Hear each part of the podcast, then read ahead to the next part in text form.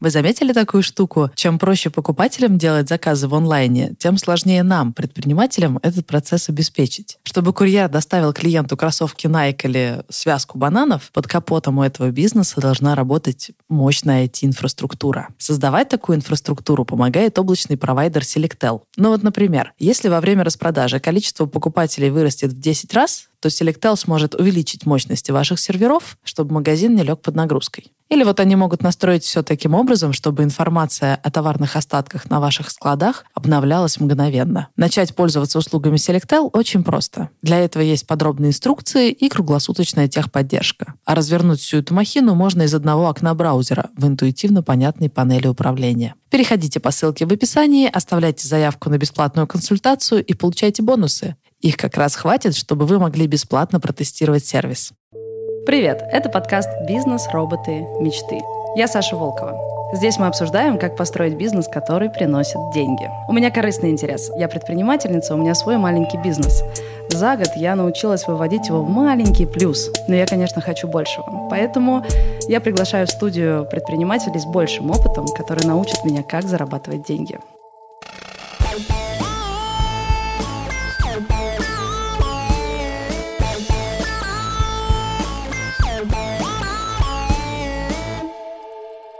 Сегодня в студии Илья и Алексей. Привет, меня зовут Алексей Войтов. А я серийный предприниматель, работаю с 2013 года, являюсь создателем федеральной сети суши-баров под странным названием Капибара. С другой стороны, я франчайзи международной сети Кофе Лайк и сети детских парикмахерских Воображуля. Суммарный годовой оборот 102 миллиона рублей. Вау, а сколько у тебя точек всего? 20 плюс, если все взять вместе. Привет, меня зовут Илья Волков, мне 34 года, я управляющий партнер команды «Библиотека ароматов». Мы открываем и курируем магазины одноименные. Сейчас мы управляем сетью из 22 магазинов. Наш оборот в прошлом году составил 158 миллионов рублей. Сегодня мы будем говорить о франшизах, и вот почему. Ну, для меня, как молодого предпринимателя, кажется заманчивым просто взять, купить франшизу, чтобы все бизнес-процессы отстроили за меня, чтобы опытный предприниматель пришел и сказал мне, как делать.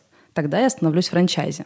Есть и другой вариант. Я думаю, может быть, мне самой отстроить бизнес-процессы в своей кофейне – научиться их делать четенько и продавать франшизу, и на этом зарабатывать деньги. Как я себе это вижу, франшиза — это когда предприниматель такой взял, прибрался у себя в бизнесе, отстроил все процессы, чтобы продавать его наружу. Так что в идеале любой бизнес должен строиться как франшиза, даже если не продает франшизу. Такая у меня мыслишка. Поэтому я и позвала Илью и Алексея, потому что оба завязаны на франшизах, но они находятся с двух разных сторон баррикад. Илья когда-то запускал э, франшизу и решил этого больше не делать, а Алексей, наоборот, поглощен франшизами. Он сразу и франчайзи, и сам владелец франшизы в двух ролях. Илья, я помню, ты сказал, я поварился в аду и понял, что не стоит дальше это делать. Что не так с франшизой? Я многие какие-то вещи в процессе пяти лет, что мы всем этим занимаемся для себя и для команды, пересмотрел. И, соответственно, то, что я себе рисовал 2014 году и то, что я представляю сейчас, это совершенно две, две разные вещи. Вопрос не в том, чтобы не делать франшизу, а в том, чтобы это делать по-другому, с другими людьми, с другими установками. А, вот об этом речь. Алексей, почему у тебя так заходит тема франшизы? Почему ты их строишь, сам участвуешь? У меня был э, сложный путь. Я начал э, не с покупки франшизы, а сразу с упаковки своей собственной. Wow. Да, и вот тут я уже, и, как сказал Илья, поварился в котле, потому что первую презентацию э, мы делали в маленькой кафешке на 4 э, PDF-листа с абсолютно отвратительной орфографией и картинками, э, но тем не менее мы сделали первую продажу. Вот. И в тот момент я, в общем-то, понял, что бизнес э, можно масштабировать гораздо, гораздо быстрее, чем кажется на самом деле. Затем э, я понял, э, что мы совершаем много ошибок и решил купить франшизу. А, и подсматривать? Серьезно? А, абсолютно. Я выбрал одну из э, ведущих развивающихся на тот момент франшиз, одновременно недорогую, потому что у меня не было денег, чтобы открывать, не знаю, Эль Патио или какой-нибудь Торро Гриль за 35 миллионов. Я открыл кофе-бар за 800 тысяч и получил огромную базу с регламентами, которая помогла мне структурировать уже свою франшизу. Посмотрев, э, как это работает с одной, с другой стороны, э, я понял, что с, по системе франчайзинга гораздо легче развивать бизнес. И, как ты сказала, легче и свой бизнес развивать, внедряя э, те технологии, которые дает франчайзинг. Поэтому я являюсь абсолютным апологетом франшизы как со стороны франчайзера, так и со стороны франчайзи. Недавно у меня была такая история. Я приезжаю на вернисаж. Это площадка, которую я открывала когда-то свою первую кофейню. И меня снова позвали туда, уже с другими водными, на других условиях и с другим управляющим. Я приезжаю туда. А с бумажкой, ручкой, чек-листом и с рулеточкой. И такая, так-так-так, начинаю мерить э, рулеточкой, сколько там метров, быстренько писать спецификацию, э, смотреть э, счетчики по трафику, прикидывать уже по своему бизнес-кейсу, который я привыкла вести, выйду я там в плюс или нет, и какую я максимальную аренду могу потянуть. Такая тры ты ты ты ты и я как бы машу рукой Саши Волковой э, год назад, которая, когда впервые строила кофейню ровно на этом же месте, заходит в помещение и такая, э, типа, что делать-то? Ну, вроде как надо делать ремонт, но сколько он стоит, куда идти, с чего начать, э, как придумывать там обмеры стоек и так далее, и так далее я чувствовала себя абсолютно беспомощной. Я просто не знала, за что хвататься. И кажется, вот в этот момент можно было меня ловить и продавать мне франшизу. Потому что если бы кто-то пришел, даже Саша Волкова год назад, если бы была машина времени, я такая сама к себе прилетела, э, старая Саша Волкова отдала бы, наверное, полмиллиона. Э, просто сделай это за меня. Просто запусти мой бизнес за меня. Правда, что главное в франшизе — это запуск, помощь с запуском? Я считаю, что да.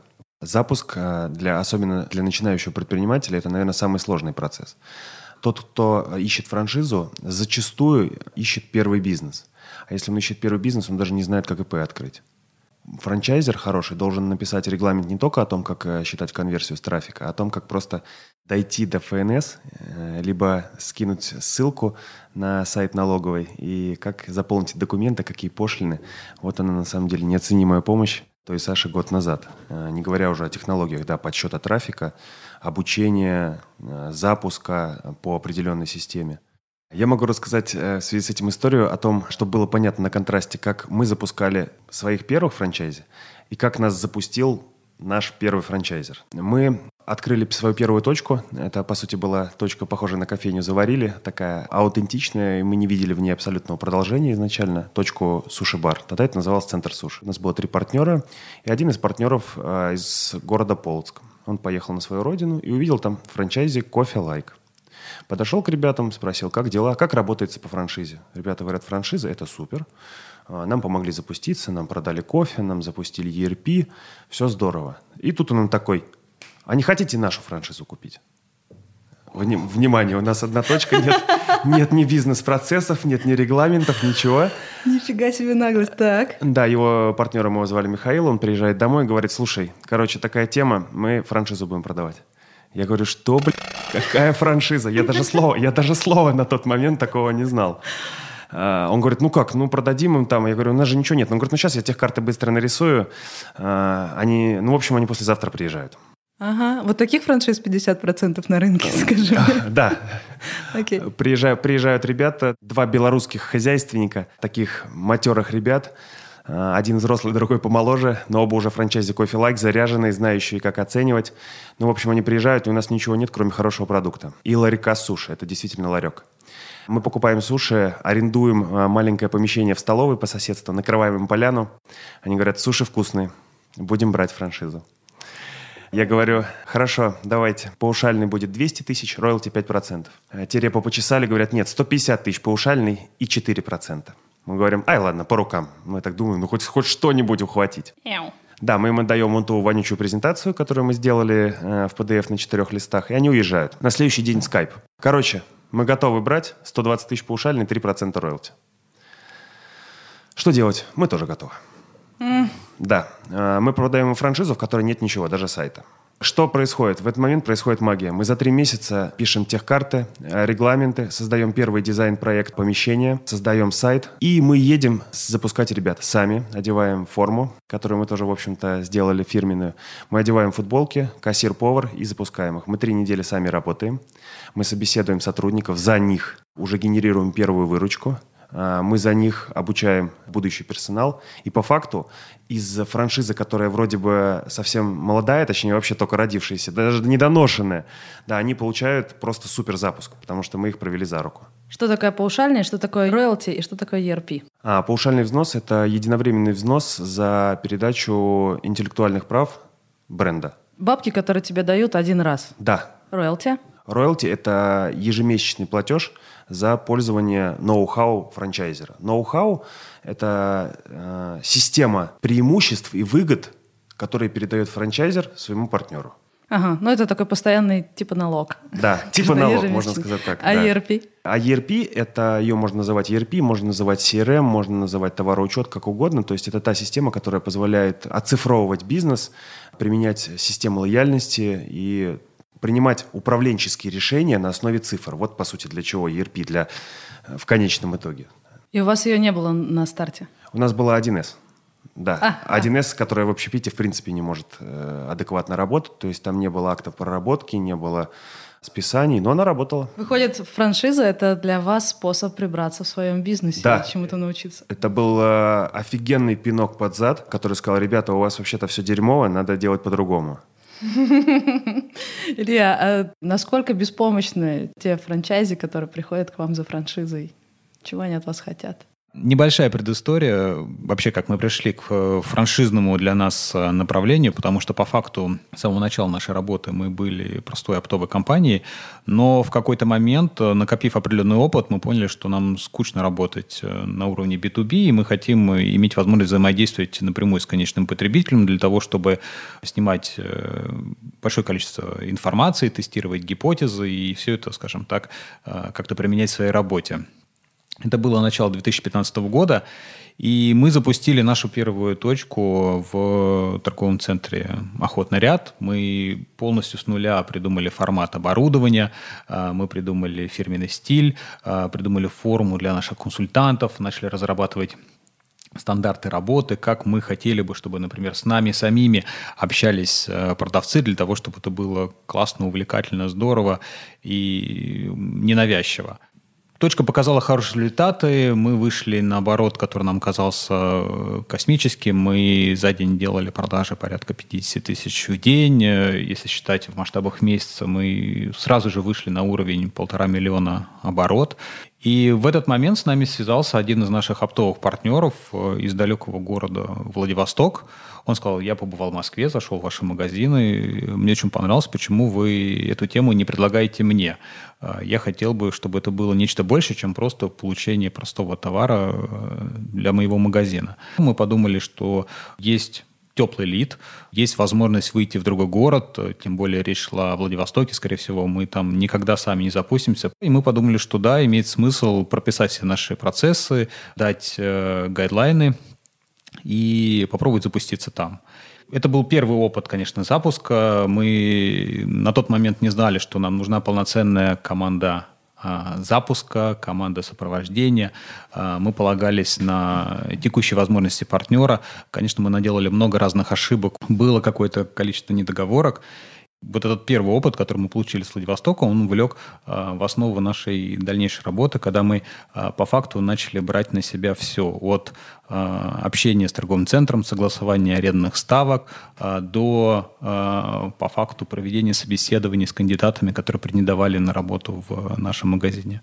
Ну давай прям списком, что на пике у вас было в команде запуска? Вот какие спецы и что они делали? Ну смотри, у нас команда запуска, она делилась на несколько блоков. У нас э, был технический блок, э, который отвечал за э, техническое и IT-сопровождение. В нем было у нас три человека.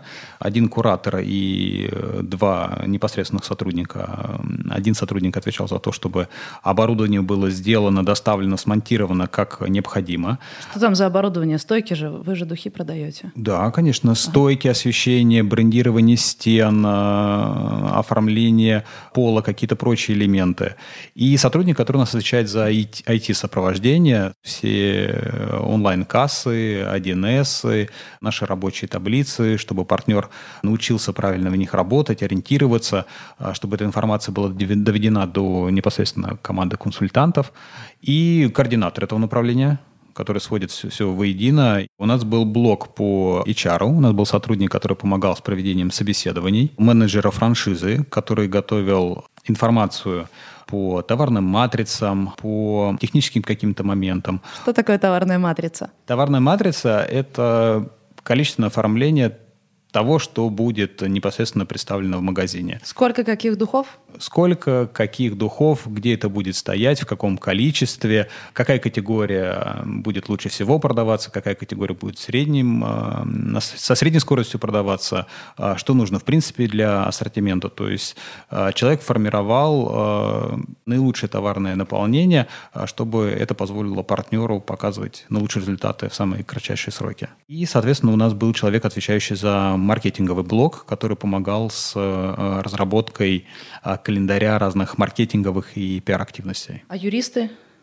Э, все вот эти санпин, пожарки, вот эта вся ботва. Обычно больше всего боятся именно их, начинающие предприниматели – когда меня пытаются купить франшизу, а такое бывает, первый вопрос ко мне, а у тебя проработано, какие ведомства, какие бумажки надо отдавать? Они думают, что в этом самое сложное в бизнесе. Этим у нас занималась техническая служба, вот в лице как раз трех сотрудников, которых я назвал.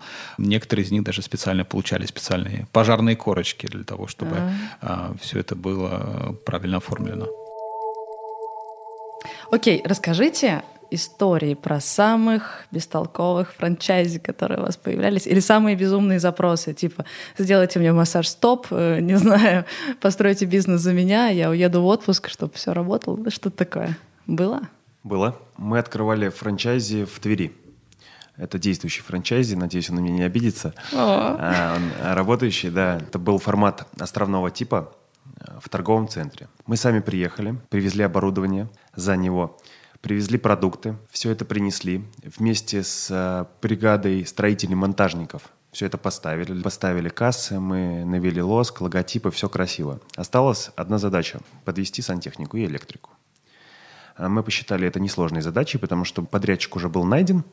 И мы с спокойной душой уехали на три денька и должны были снова вернуться для торжественного открытия. Соответственно, задача франчайзи на всем на этом этапе запуска была просто подвести сантехнику. Э, и вот наступает день открытия, мы с утра выезжаем, около 6 утра, соответственно, в 10 открытия, э, и мне звонит э, франчайзи Михаил и говорит такую вещь. Слушай, тут сантехники пришли, и говорят, труба нужна. Но ты ее везешь? И я такой, что? Трубу? Ну, говорит, ну да, да, трубу. Тут трубы не хватает, говорит, трехметровой. Ты же ее везешь? Да, и я тут выпадаю в полный осадок. Франчайзи ждет, что я привезу ему трубу. А, но на этом беды не закончились. Я приезжаю, трубы нет. Он сидит в растерянности. Первый опыт у партнера. Я сажусь в машину, еду в Леруа, покупаю трехметровую трубу, засовываю машину, везу в торговый центр. Отдаю трубу сантехникам. Далее приходит арендодатель. Говорит сантехнику, у вас есть корочка аккредитации, что вы можете делать такие работы? Он говорит, у меня ничего нету. Тогда, говорит, забирайте свою трубу и пошли отсюда. Либо сертификат сантехника, либо идите нахер. Что я в этот момент делаю? Я скачиваю с интернета сертификат э, сантехника, отправляю дизайнеру в Photoshop, он меняет фамилию того человека, который стоит, мы относим этот э, сертификат, так как эта вещь была сугубо бюрократическая, нам дают право трубу делать.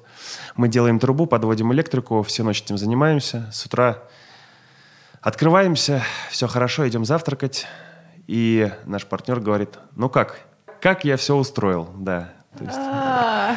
то есть э, мало того, что франчайзи э, за него все сделали, то есть и э, еще и решил, что он сам это сделал. Но это было, это было весело. Сейчас он э, работает по-прежнему в этом торговом центре, работает успешно. Фу-фу-фу. Вот э, такая веселая история. Вот у меня точно так же было, когда я оказалась на своей первой точке, я такая, окей, я понимаю, что стены должны быть покрашены, я понимаю, что это должны сделать какие-то рабочие, но где возьмутся рабочие? Какая именно краска? Их же много разных. И, и мне это настолько выбивало из колеи. Сейчас мне кажется, да, окей, я не знаю, какая краска, но погугли. Окей, ты хочешь купить краску, сходи в Леруа или закажи, там доставка бесплатная. Илья, у тебя были истории? Ну, у нас относительно недавно, вот в прошлом году произошла эта история. Она случилась э, с партнером, который приехал к нам из славного города Бишкек. И, наверное, нам нужно было немножко поднапрячься в самом начале, потому что партнер приехал на переговоры а, к нам а, в Москву, привез кучу разных каких-то непонятных вещей в качестве подарков. Э, э, киргизский О, колпак привез. Э, ковры. Ковры, можно сказать. Мы были рады, что он барана, барана. не привез для того, чтобы согласовать работу с нами. У меня просто есть определенные теплые чувства к этому городу, и почему-то мне очень хотелось запуститься в именно в Бишкеке. О, в чувства взяли вверх. В итоге мы дали добро на работу с этим партнером, э, потому что, ну, вроде бы потом на переговорах он себя показал с э, вполне адекватной, с хорошей стороны. В итоге мы согласовали специально для них новый инлайн-проект. Это значит, что это прям магазин с витринами, с внутренним пространством. Э, мы придумали новое оформление, очень красивую светящуюся арт-инсталляцию внутри, мы сделали выкладку, у нас были полочки расположены как, как слова в определенном параграфе, потому что у нас у наш формат называется «Библиотека ароматов», и мы обыгрываем тему э, домашней библиотеки, где собираются ценные классные вещи. Мы специально для разработки формата пригласили очень хорошего специалиста, дизайнера, архитектора. Мы все это сделали, у нас самих текли слюнки, мы думали, ну все, сейчас, сейчас бомбанет. А, почему мы не можем это сделать сначала в Москве, а вот такая а, удача выпадает Бишкеку. А, в итоге мы отправили на согласование э, этот проект торговому центру и партнеру, всем все понравилось, ударили по рукам. И в итоге, в тот момент, когда наша техническая команда открытия должна была прилетать в этот город, мы узнаем, что партнер без согласования с нами, без какого-то архнадзора а, запустил в полную силу ремонт. Причем мы были в шоке еще больше, когда наш сотрудник э, приехал и, позвонив мне, сказал, что Илья, тут полный вообще коллапс. Э, по факту все то, что у нас было нарисовано на красиво в нашем, в нашем альбом, а, альбоме, э, ну, вышла кривость-накость. По факту партнер взял не совсем профильных специалистов в погоне за за экономией взял э, не те материалы и, в общем, как говорят в народе, из говна и палок э, попробовал слепить э, конфетку.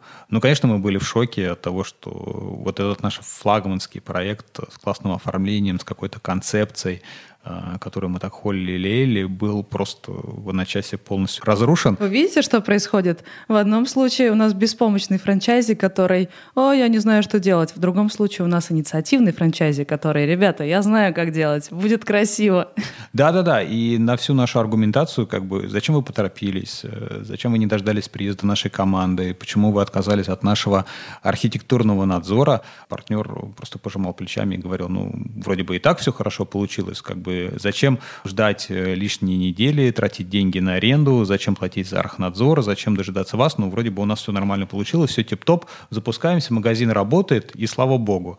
То есть вот это какая-то эстетическая а, и концептуальная составляющая была полностью похерена, и, конечно, мы были очень-очень-очень сильно расстроены, и потом на протяжении полугода мы маленькими шажками э, допиливали все какие-то упущения, которые были сделаны. Окей, okay, ясно. Если я покупаю франшизу или если запускаю собственную, мне явно нужна команда запуска. И, как я поняла, в команде запуска технический блок, который занимается IT, стройкой, бумажками, э, всеми формальностями, она же занимается IT-решениями типа 1С, товарный учет, CRM-ки. Есть HR, которые подбирают нам сотрудников. Есть товаровед, который знает, какие именно товары, в каком количестве, куда ставить, на какие полки, какие обороты, какая маржа и э, как на этом всем зарабатывать. И маркетолог, который занимается рекламой, дает мне инструменты рекламы. Я знаю многих предпринимателей, которые покупают франшизу только ради запуска. И более того, потом они с нее соскакивают. Э, фактически они покупают команду запуска, но они не хотят платить роялти. Поэтому через месяц-два они просто перебрендируются и начинают работать сами. Мне интересно, а что предлагает франшиза в качестве сопровождения? Потому что я веду бизнес уже год, и да, я знаю, что должен быть товарный учет, я должна понимать, как движутся мои товары, как они э, расходуются. Но, боже мой, я уже год не могу привести эту систему в порядок. До сих пор у меня э, там в понедельник, например, у меня был на стопе карамельный раф, потому что мы вовремя не подвезли карамель. Казалось бы, примитивный бизнес, у меня всего там 20 номенклатур. Можно уже в конце концов наладить товарный учет так, чтобы у меня все поставки были вовремя, чтобы у меня не было пропаж. Когда я делаю инвентаризацию в конце недели, у меня часто минус 8 тысяч. При моих оборотах минус 8 тысяч на инвентуре. Я пытаюсь ощупью, ну просто как слепой котенок, как-то вот настроить всю вот эту систему с товарным учетом, с, э, со всеми делами. И это только товарный учет.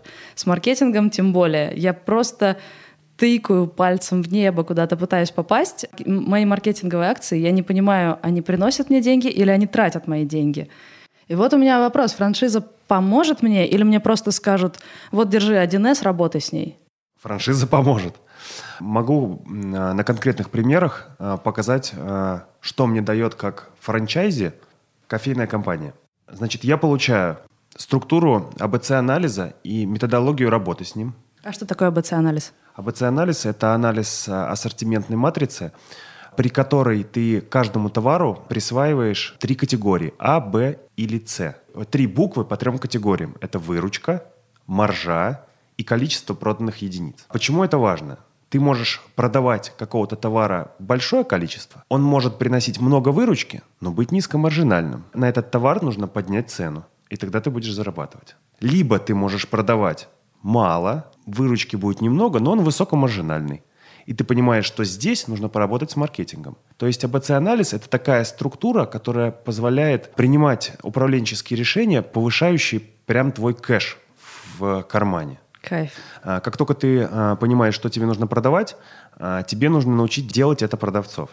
И здесь мы получаем готовые скрипты продаж. Далее, мы получаем как франчайз ERP-систему, которая умеет делать прогноз расхода ингредиентов. Далее ко всему к этому привязывается федеральная система лояльности. Мы как франчайзи также получаем э, систему э, «Шестой стакан в подарок», которая работает абсолютно в любом кофе-баре э, во всех странах присутствия. И более того, эта система учитывается при расчете твоей прибыли. И последнее, что мы получаем, безусловно, внедряемые акции – это хорошо, но нужно, э, как ты правильно сказала, считать э, возврат инвестиций. Для этого мы используем таблицу, э, огромная длинная портянка, состоящая из где-то 12 параметров, начиная от цены за работу промоутера, цену за листовку, себестоимость продукта, себестоимость распространения. И заполняя все эти параметры, ты получаешь процент, который говорит о твоем роме. Роми – это, соответственно, возврат инвестиций, вложенных в маркетинг. То есть э, я складываю все затраты, начиная от листовки, заканчивая недополученной прибыли из э, скидки, и понимаю, насколько мне нужно увеличить оборот этого товара за счет рекламы, да. чтобы реклама окупилась. Это мечта. Илья, у меня к тебе сразу два вопроса. Во-первых, что вы даете как команда сопровождения? И не ломает ли все это человеческий фактор? Потому что ты такой придумал все эти ERP, CRM, товарный учет и все такое, а потом франчайзи — это же живой человек, и он может просто взять и не заполнять все это. А, мы всегда обговариваем те цели, на которые мы хотим с партнером выйти по итогам года. Либо это в, в относительном выражении, например, он нам говорит, я хочу, чтобы это было 20% операционной рентабельности от оборота, либо он нам открытым текстом говорит, я хочу каждый месяц выводить из бизнеса 150 тысяч рублей, и меня это вполне будет устраивать. И исходя из а, вот этих а, пожеланий, а, строится работа по нашему сопровождению, которая равносильно жонглированию энным количеством шариков.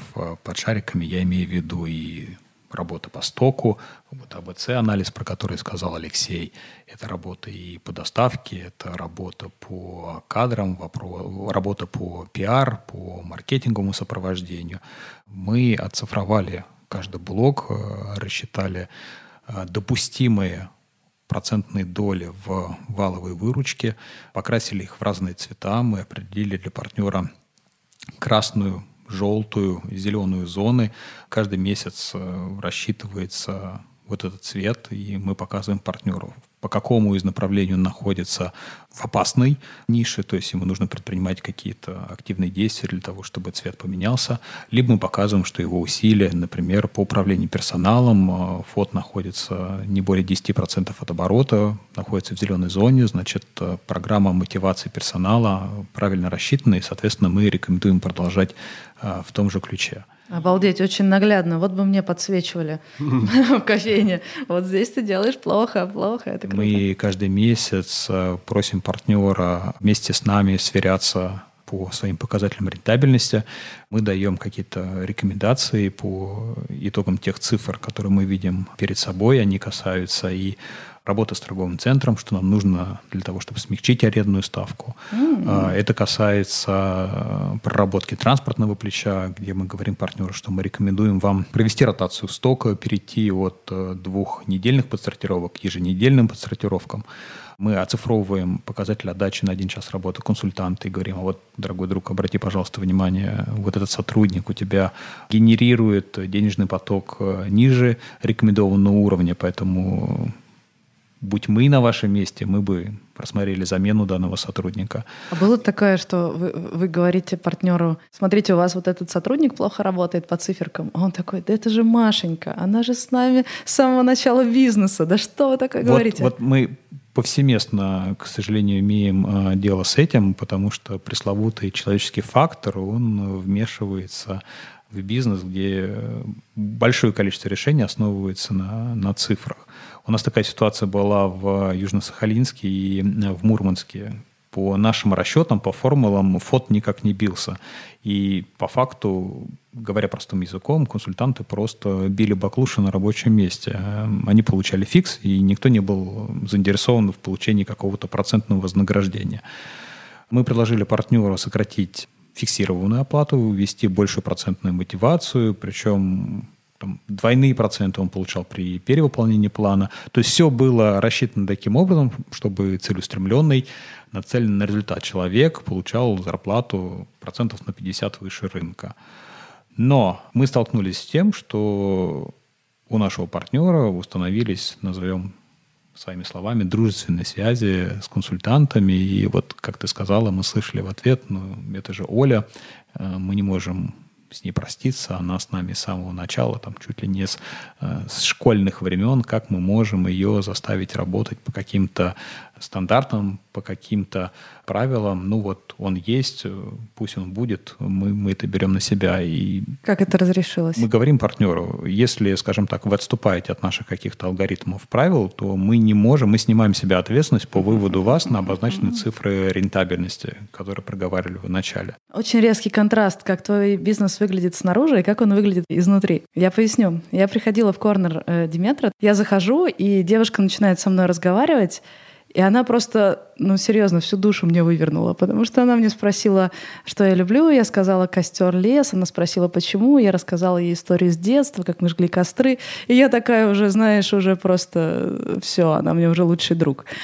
Короче, там какая-то совершенно нереальная магия с психологией, людьми, чувствами, эмоциями. Это очень чувственный бизнес. Но когда разговариваешь с тобой как с предпринимателем, ты э, бабки, роботы, программы, как можно регламентировать бизнес, который завязан на человеке? Окей, ты дашь ему процент от продаж. Неужели, правда, это его мотивирует поговорить со мной о том, как я ходила в лес в детстве? В определенный момент, когда мы запустили, по-моему, 15 магазин, мы поняли, что вот как раз мы столкнулись с этим пресловутым человеческим фактором товар товаром, а аренда аренды, но у нас действительно очень большую роль играет э, харизма нашего продавца, э, консультанта. И э, действительно, это один из кругольных камней в нашей работе найти вот таких звездочек, фей, которые могут, вот как ты была в магазине, подобрать ключик к твоему настроению, покопаться в твоих каких-то воспоминаниях и как психолог сказать, дорогой друг, а вот попробуй это, и ты скажешь, ничего себе, круто. Но в то же время э, мы ищем не просто людей каких-то романтичных, фантазеров, э, коммуникаторов. Нам очень важно, чтобы это были обучаемые люди, потому что мы оцениваем их работу по определенному количеству критериев мы оцениваем, сколько денег он сгенерировал для нас, сколько он сгенерировал для партнера, какая у него конверсия, какие у него средние чеки, какое количество чеков вообще в принципе за день, за неделю, за месяц. У нас даже есть табличка, где мы окрашиваем разные цвета, мы видим большая-большая матрица, там порядка 50 строчек э, на 12 12 месяцев, где мы оцениваем каждого нашего консультанта по выполнению плана. Все это, опять же, окрашивается в разные цвета светофора. И эта информация, опять же, она находится в открытом доступе. Мы передаем нашей команде. Они все видят э, между собой в зеленой, желтой или красной зоне я нахожусь, как я двигаюсь из месяца в месяц.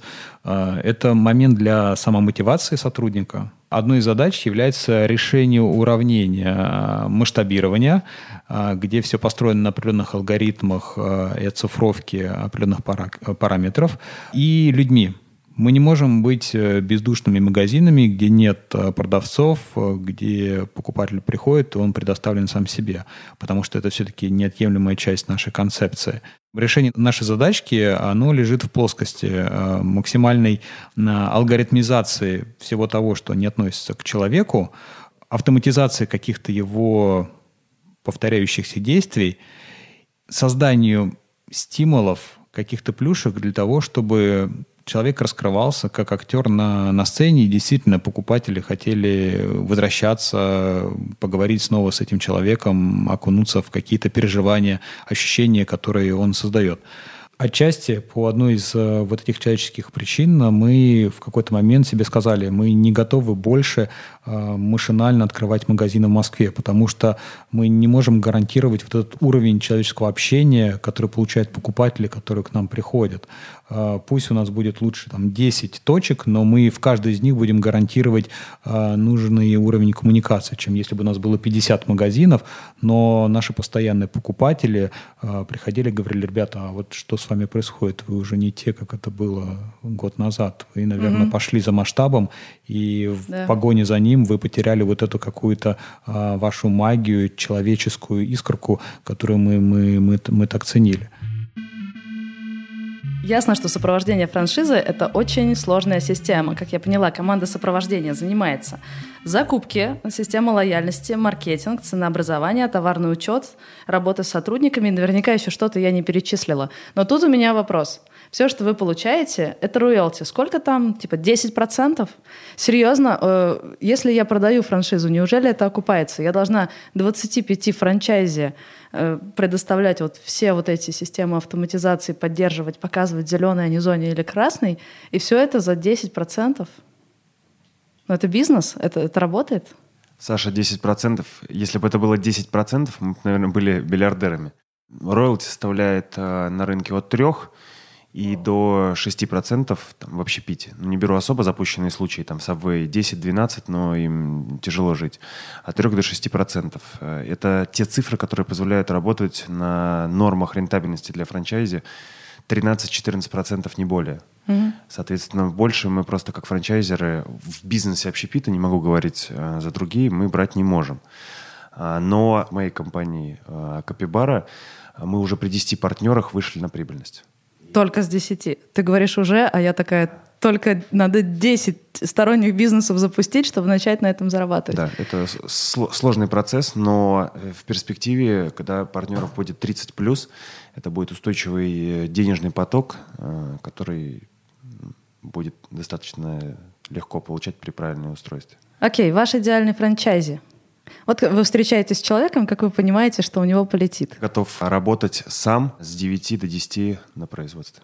Ясно. А у тебя? Мы попробовали оцифровать всю эту историю. Мы проанализировали все приходящие заявки, лиды, а, которые неудачные, и, соответственно, все лиды, которые становились э, успешными сделками. Потом посмотрели, кто из партнеров показывал лучшие результаты, и для себя мы вывели портрет э, идеального партнера, который подходит для того, чтобы работать с нами. По факту он отвечает нескольким критериям. Это девушка, yes. за замужем, Ow. возраста плюс 25, э, yes. Э, человек с высшим образованием, с каким-то уже yes. опытом в бизнесе. И очень важно, чтобы у этого человека был как минимум еще один партнер. То есть по факту у нас выстреливают проекты, которые делают э, команды тандемов. Девушка и, например, ее поддерживает супруг. А девушка и ее подруга детства. Тандемная э, структура, она показала свою устойчивость. Когда один человек устает, другой подхватывает. Когда один уезжает в отпуск, другой остается при делах и, и зажигает. То есть это такая самая устойчивая показавшая свою надежность, структуру во времени. С партнерами работать хорошо. Тут поддержу Илью. Ну, теперь ясно, бизнес — это сложно. Закупки, лояльность, ценообразование, товарный учет, маркетинг, сотрудники, партнерство, куча вопросов. И кажется, у нас еще будет длинный-длинный подкаст, чтобы разобраться в каждой этой теме отдельно. Не все же покупают франшизы, и не всем сразу приносят готовые решения. Поэтому в следующих выпусках мы будем обсуждать каждую из этих тем отдельно, на примерах и, конечно, с классными историями.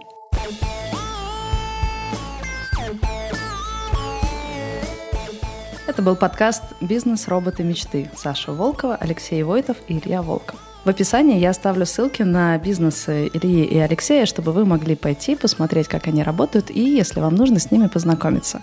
А еще в описании будет э, чек-лист из 25 пунктов, как оценить франшизу, если вы вдруг решили ее купить.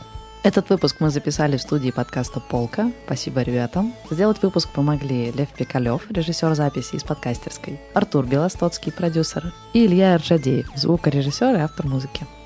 О том, как идут у меня дела в бизнесе и как я внедряю все то, о чем узнала в подкасте, вы можете узнать в моем другом подкасте «Заварили бизнес». Там я рассказываю историю, как строю кофейню. Подписывайтесь на нас в Apple подкасте, Google подкасте и Кастбоксе. Ставьте лайки и обязательно пишите комментарии. Если вы хотите узнать что-то еще, задать вопросы, прям все пишите. Это поможет нам сделать подкаст еще интересней. Пока. Всем пока. До встречи.